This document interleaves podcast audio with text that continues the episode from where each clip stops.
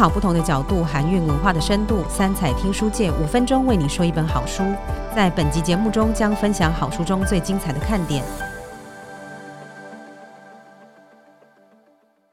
今天要为大家推荐的作品是《极限返航》，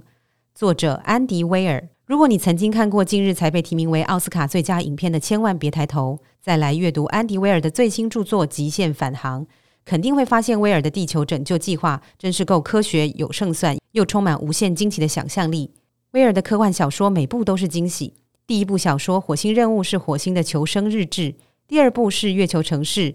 月球的造镇计划，第三部《极限返航》则是在太空船内与十六光年以外的波江新存活法则。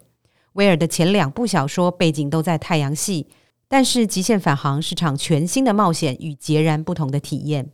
从小我们读过、看过、听过的各种世界末日可能原因，只要是来自地球之外的威胁，几乎都是眼睛看得见的巨大无生物、陨石、小行星或彗星，像是一九九八年的世界末日，千万别抬头，或是惊悚末日电影。但是威尔告诉我们，还有一种外来的地球毁灭威胁，是肉眼也不容易发现的微生物，以光为食的嗜日菌。这种微生物倘若把太阳的热能吃掉百分之十，也足以毁灭地球生物。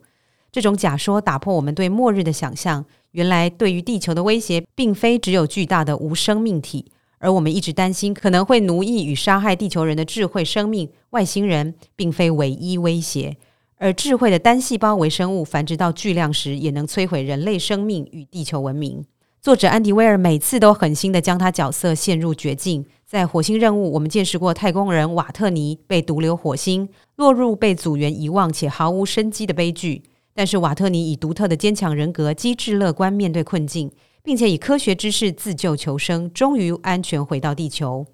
不过，新书《极限返航》，我们会看到另一种类型的科学家，虽然是在一趟自杀式的神圣牺牲拯救之旅，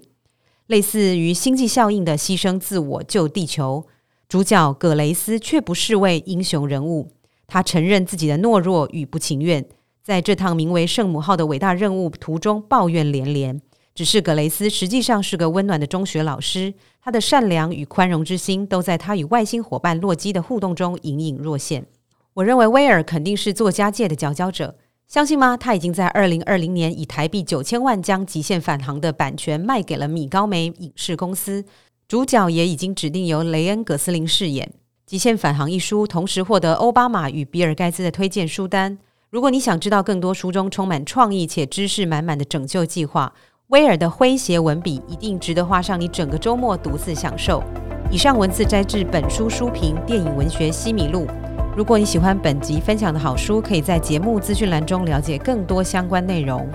也欢迎留言分享、追踪节目，不错过任何一本好书。我们下周见。